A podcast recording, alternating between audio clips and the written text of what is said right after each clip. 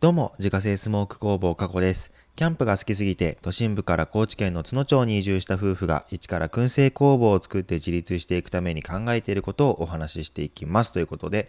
今日のテーマはですね、不安を限りなく少なくするためには、というテーマでお話をしていきたいと思います。あなたは今、不安に思っていることがありますか？って聞いたら、どうでしょうか？きっとですね、えっと、次から次に不安が溢れ出てくると思うんですね。僕もね、あの、昔は、まあ昔は、うん、結構ね、不安を抱えるタイプだったんですよ。まあ、例えばですけども、このままね、今の仕事を続けてて大丈夫なのかなとか、ちゃんと貯金しないと将来が怖いなとか、まあ、その仕事とか、まあ、結婚のこととか、お金のこととかっていった感じで、まあ、誰もが抱えるような不安っていうのがいっぱいあったんですよ。で、まあ、移住してきて、仕事、まあ、あの地域おこし協力隊なんていうのは、まあ、3年間で終わるし、年収なんて、まあ、前職の、ね、半分くらいになったし、で本当にこの先自分で稼いでいけるのかっていうのだって、まあ、あるじゃないですか。なのでまあ普通だったらね、まあ、ますます不安に思うところが増えると思うんですけれどもこれがなんか不思議なことにですねむしろなんか不安だなって思うことが少なくなったんですよこっちに移住してきてから。でこれなんでかなって思った時に不安になる要素って大きく2つあるなと思っていて1つがですねどうなるかわからない未来のことを想像しすぎるで2つ目が自分でコントロールできる部分がどれくらいあるかっていうのがあると思うんですね。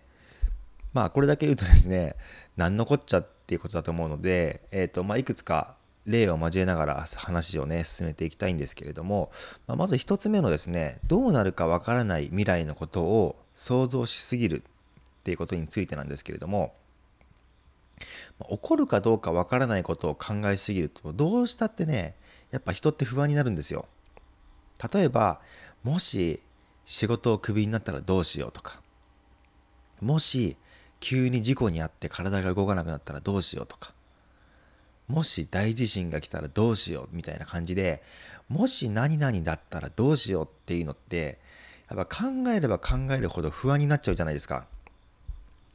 で、なんかこうやって、まあね、あの未来のこと考えすぎて自分をね無駄に不安にさせたって、まあ、しょうがないじゃないですか。何のメリットもないじゃないですか。でこれねもしね何々したらどうしようっていうところで考えが止まってしまうとそれはもうただの不安で終わってしまうんですけれどもこの不安をねじゃあ取り除くにはどうすればいいかっていうともし何々したら何々だったらこうやって乗り切ろうっていうこう来たらこうするみたいな具体的な行動にまで落とし込んで、まあ、想像しておくっていうのがすごくいいのかなって思います。まあ、どうしたってその未来の、ね、将来のこととか、まあ、考えるなっていうのは無理があると思うんですけれども、まあ、そのね、えーとまあ、考えてしまうことについてうわーこうだったらこうしようあこうだったらどうしようって終わっちゃうんじゃなくて、まあ、もしこうだったらこうしたら大丈夫そうだよなっていう感じで、まあ、そういうねあのシミュレーションっていうのをねいくつかしておくといいんじゃないかなって思ってるんですね。で僕ね結構シミュレーションするの好きなんですよ。例えばあの車の運転をこうしててねで田舎の山道って本当にねすれ違いができないような狭い道っていうのもいっぱいあるんですね。でそんな時に、まあ、不安になっちゃう人の思考っておそらくここで対向車が来たらどうしよう。で止まってると思うんですけれども、えっと、僕の場合はどうしてるかっていうとですね、まあ、ここで対向車が来たらさっきのところまで戻ればすれ違いができるなっていうのを常に考えながら運転してるんですね。だから本当に対向車が来ても全然焦らないんですよ。まあ、それと同じ感じで例えばその地域おこし協力隊が終わった後のことについてもまあシミュレーションするんですけれどももし燻製のね製造販売がうまくいかなかった時のために、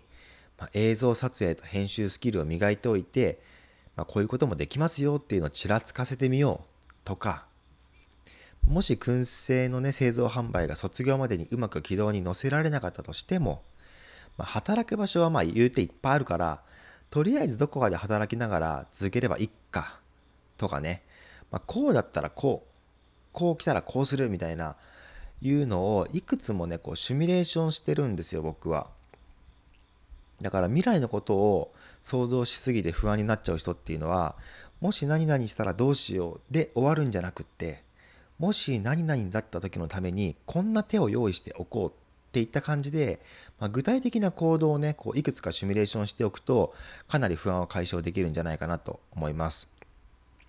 で、えー、2つ目のですね自分でコントロールできる部分がどれくらいあるかっていうことについてなんですけれども、まあ、これはですね僕がこっちに移住してきて自分でね商品を製造販売して、まあ、独立しようって思ってから、まあ、よく分かったことなんですけれども自分の行動のね決定権を誰がどれぐらい持ってるかっていうのによって自分がね不安に思うかどうかっていうところにかなり影響を与えるんだなっていうことに気づいたんですよ。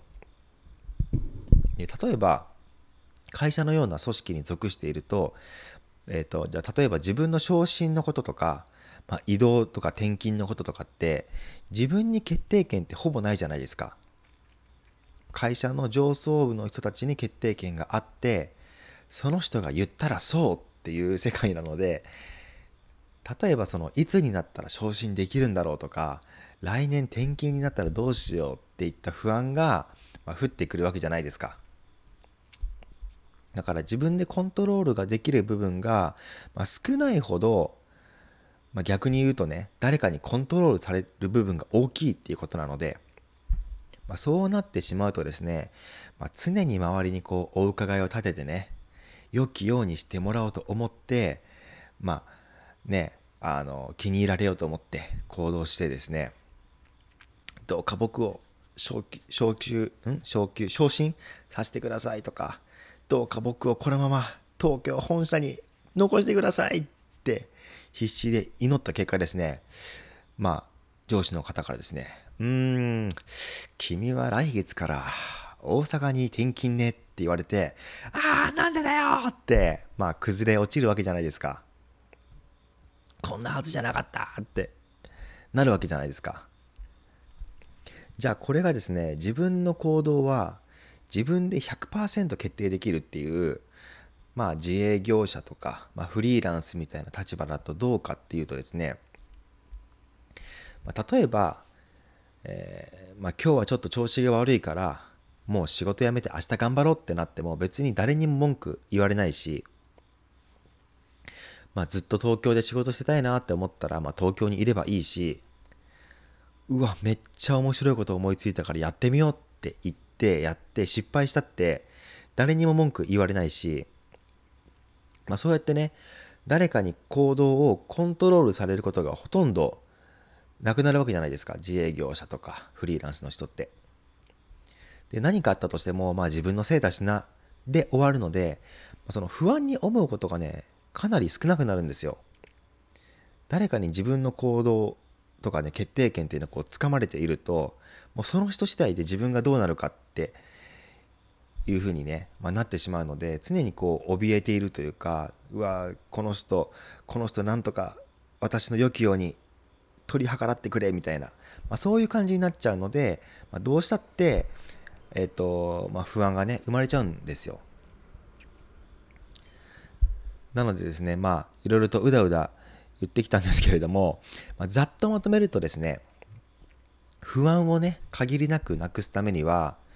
もし何々だったらこうしようっていうシミュレーションをいくつもしておくっていうことと、まあ、自分の行動を自分でコントロールできるようにしておくっ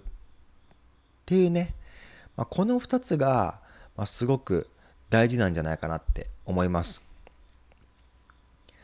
まあ、こういうことをねあの考えてえっとまあ、じゃあこう来たらこうしようかなとか、まあ、自分の行動をねなるべく自分でコントロールできるように、まあ、こうしておこうかなみたいなことをねあのしていくとですね今抱えてる不安っていうのはかなり解消されるんじゃないかなと思いますということでですね 今日は不安を限りなく少なくするためにはというテーマでお話をさせていただきました。月間800袋販売しているスモークナッツの購入は Web ショップから購入が可能です。概要欄にショップページのリンクがありますのでご確認ください。過去の詳しいプロフィールや商品取扱店舗についてはホームページに掲載しておりますので詳しくは概要欄からご確認ください。それではまた明日。バイバーイ。